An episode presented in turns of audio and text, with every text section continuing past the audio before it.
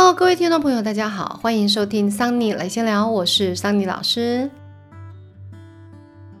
今天啊是久违的由桑尼单口形式呢来和大家聊聊，主要是因为二月二十呢刚宣布解除口罩禁令了，但我看啊，其实很多人根本都还是戴着口罩，好像有没有解除禁令根本都没差了。因此啊，桑尼感到很有趣，所以今天想要来跟大家聊聊这个有趣的现象。台湾呢，从二月二十号开始啊，口罩令松绑。呃，除了医疗照护机构啦、公共运输等指定场所之外呢，其余的场域啊，都由商家建议，或者是民众呢，可以自主的决定要不要佩戴口罩。嗯，包含百货公司啦、量贩店、超市、超商等，通通都宣布呢，呃，民众入店啊，不用再强制的佩戴口罩了。就连这个指挥中心的记者会啊，也在暌违两年多之后呢，首度的免戴口罩了。那像学校、幼儿园啊，或者是补习班、托婴中心等等，这些呢，就要依照教育部跟卫福部的规划，嗯，可能在开学后先加强相关的防疫措施，等到疫情稳定之后啊。嗯，听说从三月六号开始会依指挥中心的通案性规定来实施这个口罩放宽的一些机制啊。只是刚刚提到说有两大空间要依规定全程戴口罩，这边还是先跟大家分享一下啊。呃，第一个就是一些医疗的照护机构，好比说，嗯，医院诊所啦，呃，医师检验所啦，物理治疗所，或者是有一些居家照护的机构，甚至连去药局都要记得把口罩戴着。那其他像老人的照护机构，或者是长照机构、荣誉国民之家啦，或者是嗯儿童少年的服务机构，像一些安置教养机构啊、身心障碍的福利机构等等，这些都是属于医疗照护机构的范围。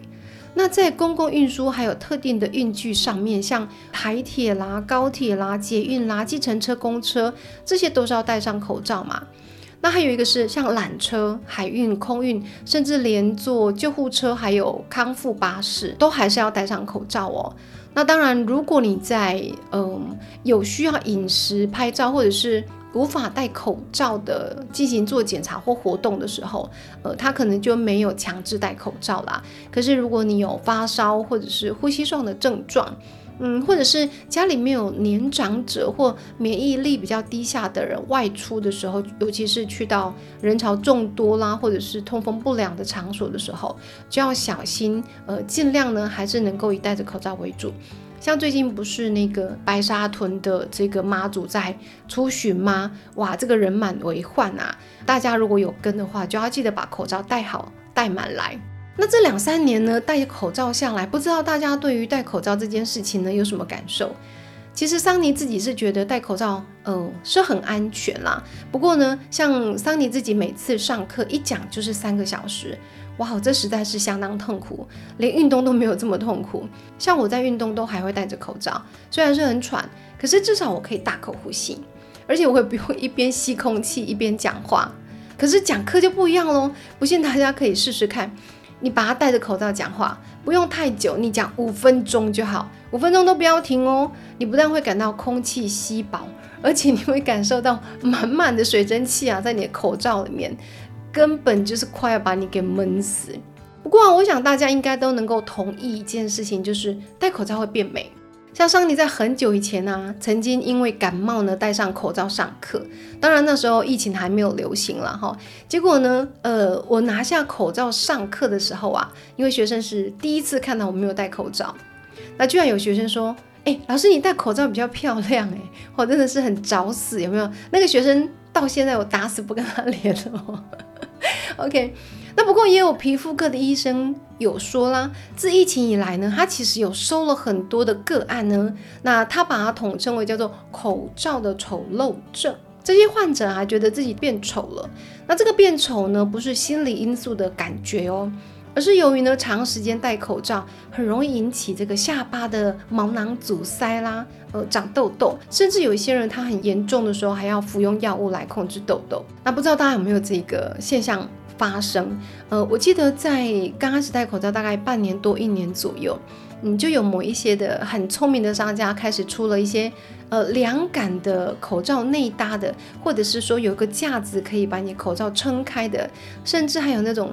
芳香的清净器吗？我也不知道那个要叫什么，就戴在口罩上一个小小圆形的金属，呃，听说呢会在口罩里面闻到芳香的味道，感觉好像比较舒服一点，哈。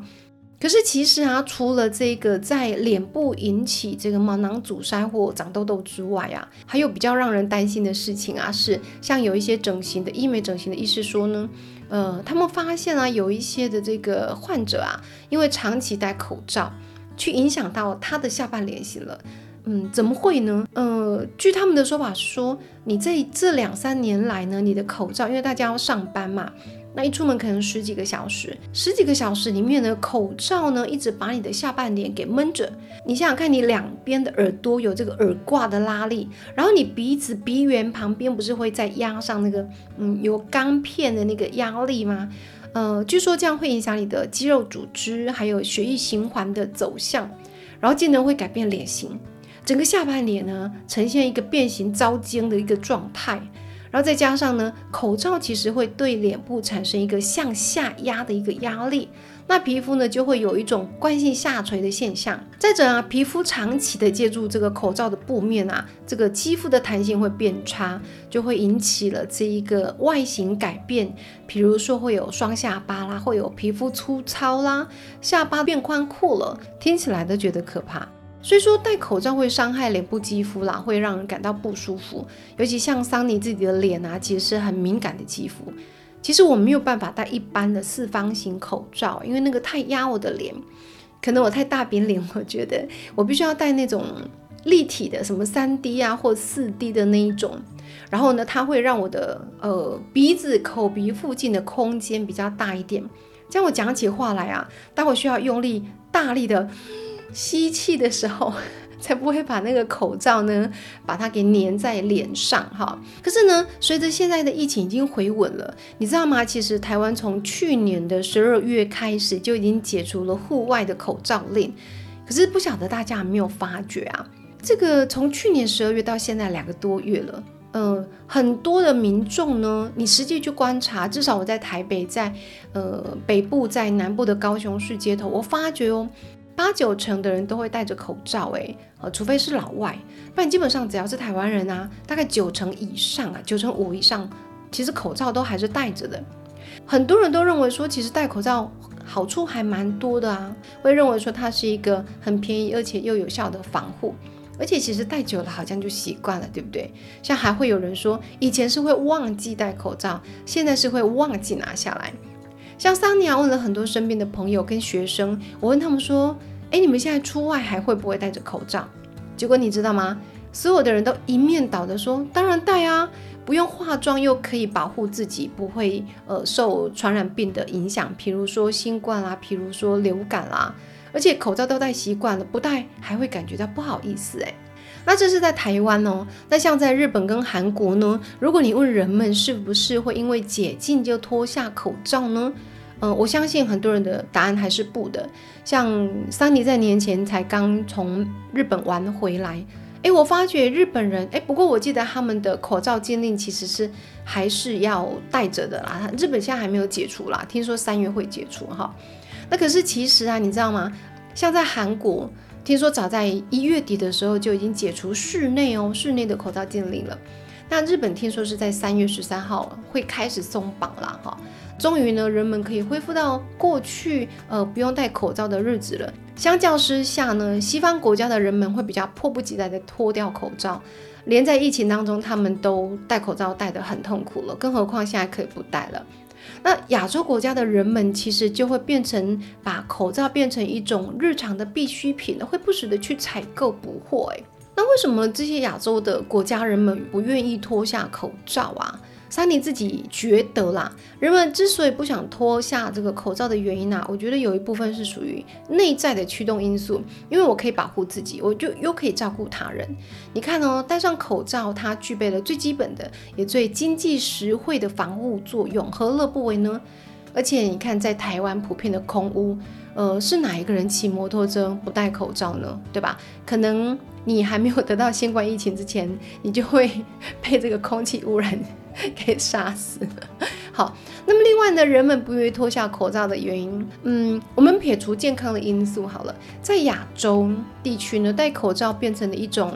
呃文化规范呢。你看，像在日本。口罩啊，被比喻为脸部的内衣，因为只要拿下来呢，感觉是在大众的面前脱掉内衣一样，会很尴尬。尤其啊，日本社会非常的注重这个同才的压力，对不对？这种观念是根深蒂固的，会去影响人们的脱口罩的意愿。人们就会担心呢，如果大家都没有拿掉口罩，只有我拿掉，这样太与众不同了，真的蛮尴尬的。还有啊，你看脸部被遮住之后，不用化妆，也不用担心哦。我看到人要微笑，我根本不用做很多的表情管理功夫。会觉得不仅安全，而且还安心，好，而且还省麻烦。而且你知道哈，日本的三月开始进入的花粉症的一个季节嘛？其实许多人会因为这样子选择继续戴个口罩，好，所以就算他的三月禁令解除了，其实日本人还是大多数都戴着口罩居多哈。各位听众，如果你有在三月去到日本，呃，到时候也很欢迎大家来跟我分享一下。那这是日本哦，那在韩国呢？像韩国今年在一月的调查就就有这样子一个。结果出现就是，呃，超过一半的成人呢，他们会选择在室内继续戴口罩。那他们在去年的九月啊，其实户外的口罩禁令就已经松绑了。可是其实有将近八成的受访者其实都没有因为这样子就把口罩给拿掉了。那另外呢，还有首尔大学的教授在知名的期刊啊《心理学前沿》里面呢，刊登了一篇研究。这个研究里面就发现说。有一些自认为外表缺乏魅力的人，他们为了增加吸引力啊，他们比较愿意比较长的戴着口罩，因为他们觉得如果把自己觉得不够好看的脸遮住呢，因此能够让他人产生好印象。也就是说，换言之啊。相比较于疫情这个大爆发的这个期间，口罩它的原始目标本来其实是用于自我保护嘛，可是，在疫情后后疫情的时代，却多出了一个自我呈现，多出了这样子一个功用。尤其啊，当人们想要让他人留下好印象的时候，口罩就可以派上用场了。比如说我去面试，我不用太担心我可能。整个脸看起来的表情不是那么恰当，或者是我的牙齿不够漂亮，嘴唇不够性感之类的。不过这个口罩啊，虽然看起来好像万用，也让人家习以为常了，对不对？有没有可能说，诶，我从你看了这整整三年嘛？如果你是三年前进到某一个学校去读书，比如说念硕士好了，通常硕士念两年嘛。结果呢？刚开始进去念书的时候，大家都戴着口罩。等到毕业了之后，可能完全也不晓得这些同学长怎样，挺尴尬的，对吧？哈，所以人跟人之间其实想要有效的互动或者是沟通，其实还是免不了要表情啦、眼神啦等等这些非语言的 body language 来进行做表达。所以未来啊，大家总还是会回到过去的生活啦。所以，也许从现在可以开始慢慢的练习卸下你的口罩，以真面目来示人喽。那除了真正的变丑之外，像刚刚有提到说，呃，因为戴口罩的关系，呃，脸部的皮肤受影响了，对不对？有一些阻塞。可是其实啊，还是有很多人是心里面觉得自己不够美，所以不愿意脱下口罩。嗯，大家不晓得有没有听过容貌焦虑症这个名词？这个容貌焦虑症哦，不是在疫情期间才有的，其实在呃媒体整个社群媒体盛行以来，就蛮多人会有这样子一个容貌焦虑症的一个现象了。呃，在现在的这个状况底下，很多人可能在社群媒体或者是一些影像照片推波助澜之下呢。越来越多人会觉得说，嗯，我的脸部五官啊，可能有瑕疵，不愿意照镜子，或者是把滤镜开到一个最强、最大、开好开满来。而且啊，尤其以这个青少年更为严重，他们可能会认为说，哎，自己不够美丽、不够帅，然后生活当中会有一大堆的这个负面影响，然后因此会被吞噬了。那这个名词啊，其实指的就是说，对自己的自身外貌感到不满意，缺乏自信。并且呢，容易会对于一些细微的瑕疵呢产生执着，没有化妆就觉得出门没有安全感，甚至有些人严重到啊，想要去整形来改变自己的容貌。那在外显的行为上啊，陷入容貌焦虑的人可能会担心他人的视线会盯着我自己的瑕疵来看，所以在社交的场合就会容易变得比较胆怯啦。那像这种对外貌的焦虑啊，在心理学上其实有被正式的定义哦。像根据这个精神疾病诊断手册哈 DSM-5，它的临床里面就把它称之为叫做身体的异形症 （Body Dysmorphic Disorder），简称呢 BDD。那它是属于强迫症的一种相关的障碍症啊。呃，这些患者通常他们会把一些轻微的，或者是其实客观上根本察觉不太出来的一些外在瑕疵啊，放大的检视，而且会耿耿于怀。然后可能花费太大量的时间，反复的去照镜子啦，想要把这些瑕疵呢把它修饰掉，那就会因此呢造成自己过度焦虑的情绪的，甚至有可能会长期处在一种抑郁的一个状态。不过在这里要强调的是啊，并不是你对自己的外貌感到焦虑就会构成 BDD 啦。BDD 的诊断条件之一可能包括了。嗯，患者的焦虑情况严重到影响影响到生活功能啦，或者是就学，或者是就业，嗯，甚至可能不敢出门，或者是拒绝跟任何人有任何的人际互动。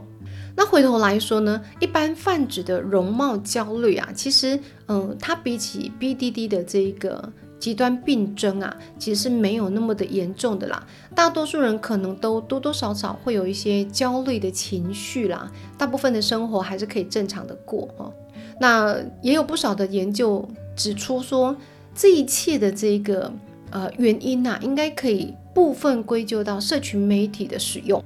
像二零二一年啊，有一篇《华尔街日报》的报道里面，他就会写到说，其实，在脸书跟这个 Instagram 上面流出的内部研究报告就有写到说，百分之三十二的少女们呢，当她们不满意自己的外貌的时候，她们如果再去浏览别人的 Instagram，她们会感到更加的糟糕。同一份报告里面也有记录说，受访的青少年呢，他们一致都认为说。在社群媒体上面经过修图、套上滤镜的照片呢，会使得这些用户们啊，就是这些正在形塑个人价值的青少年们啊，他们会去盲目的追求不切实际的审美，然后对他们的身体意向造成一些负面影响。你看到像现在的社群媒体啊，大部分都以视觉为导向，可是像这种。诠释生活的方式会容易让人们呢急于炫耀啦、包装自己啦，呃，想要呈现一种令人称羡的生活。那为了完美的呈现自己呢，人们会热衷于追求物质生活啦、表面的形象啦，而且会跟他人过度的比较。那么你想嘛，一切的比较就会容易产生所谓的自卑、嫉妒，甚至是焦虑等等之类的负面影响。那像很多国家也其实已经有发现到这个现象了哈，所以呃，蛮多政府他们其实都在想办法进行一些管制。像挪威啊，在二零二一年就上路了一个行销管制法。那这个形象管制法呢，它里面就有载明喽，所有在 Instagram 或者是 Facebook 上面这个社群媒体上面发照片的网红啊、厂商啊。他们都必须揭露他修图的细节，甚至他用的哪一款滤镜都要说明得清楚出来，让大家了解这不是他真实的样貌。那不晓得大家有没有听过一款社交媒体啊？它是反其道而行哦，它叫做 Be Real，好，它是来自于法国的一个社群平台。他强调是真实、没有包装的互动。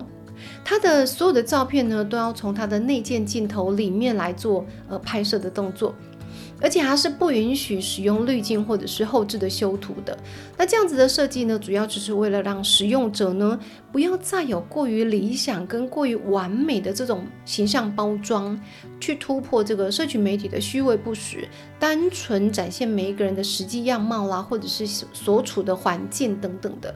那么爱美其实并没有不对嘛，大多数人其实对自己的外在都不是很满意啦。那像英国的健身房有一家健身房叫 Better，它的调查就发现了，不论是男性或者是女性啊，超过一半的人对自己的身体是感到不自信的。其中呢，尤其又以十八岁到二十四岁的年龄层最为严重。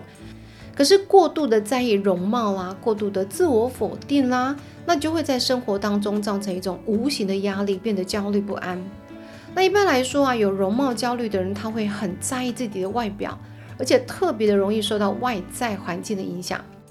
可是你看，在大环境当中，其实各式各样的社群媒体都会暗示你的容貌跟外在美的重要性，而且认为外在是很需要被注意的。那在这个情况底下呢，就有一些人他会特别的容易产生容貌的焦虑。有哪一些呢？第一大类，比如说，嗯，比起男性而言呢，女性的族群呢，它出现所谓的容貌焦虑的几率啊是更高的。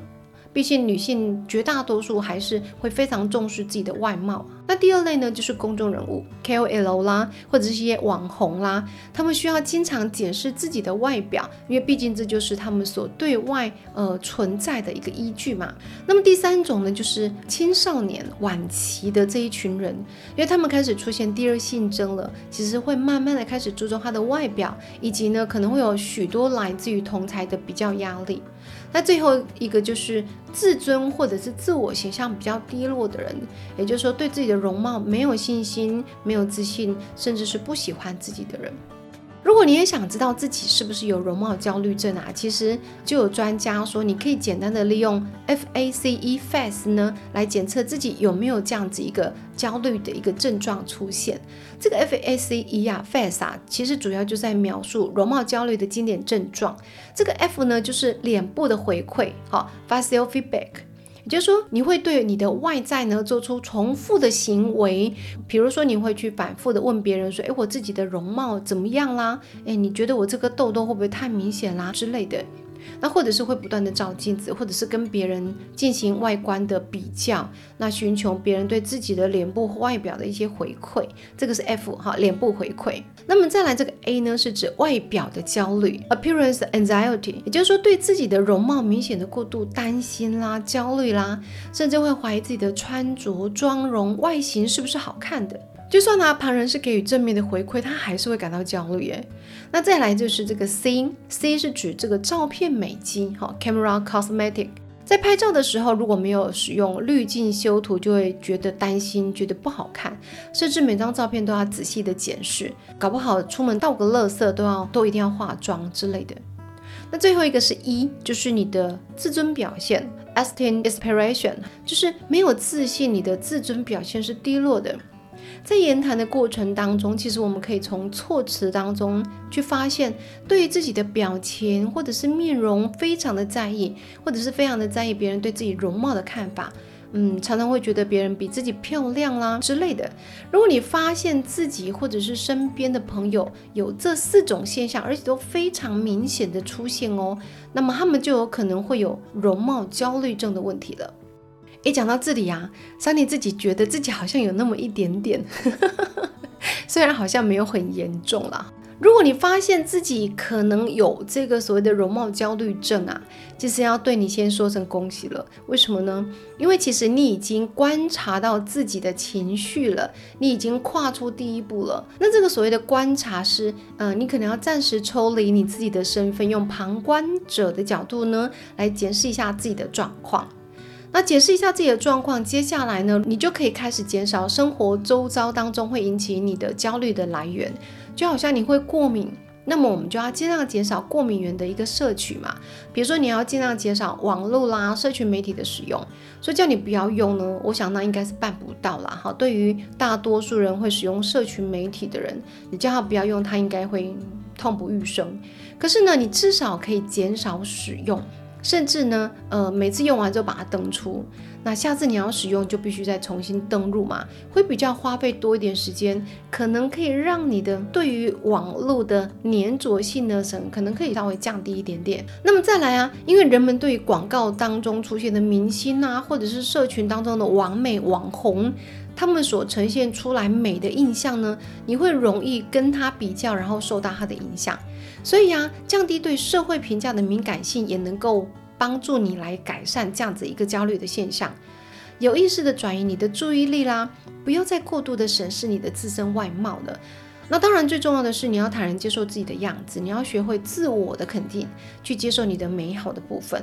你想，每一个人其实可能多多少少在外在都不是完美的，可是每个人都会有自己的内在美，个外在美，对吧？在大环境之下，可能太多人过度重视外在美的呈现。可是你想想啊，这个内在美才是难能可贵的。与其去在乎自己的外貌，或者是想要改变自己变成某某人、某某明星，倒不如啊，嗯，你可以把注意力放在改善自己，而不是要改变一些什么，然后让自己才能接受自己的现状。那如果你的容貌焦虑症呢，在经过刚刚所讲的方法之后，你可能做不到，甚至也没有办法缓解，甚至呢，你还有出现了情绪过度紧绷啦、失眠，甚至会出现忧郁的现象啦。这个时候啊，桑尼会建议你赶快去找专业的医师来帮助你解决你这样子一个现象喽。今天很快的跟大家聊了一下口罩禁令的解除对大家的影响啦，还有呢，顺便提一下这个容貌焦虑的这个现象啊，不知道各位听众们对于这个口罩解除的看法是怎么样？嗯，欢迎大家留言告诉桑尼，到底是迫不及待的想要脱下口罩呢，还是你其实跟桑尼一样已经习惯了，或者是你根本就离不开口罩了呀？好哦，今天很谢谢大家的收听，呃，希望大家呢能够大力的分享、订阅加五星留言，桑尼很需要大家的支持跟回馈哦。那今天的桑尼来闲聊就很快的跟大家聊到这里喽。未来如果大家还想听哪些面向的主题啦，或者是想聊聊什么样子的议题，留言给桑尼，好不好？让我觉得我不是孤单的，或者你也可以请桑尼喝杯咖啡啦，这样子桑尼录起音来会更有动力喽。那今天到这里要跟大家说拜拜喽，下次再见喽，拜拜。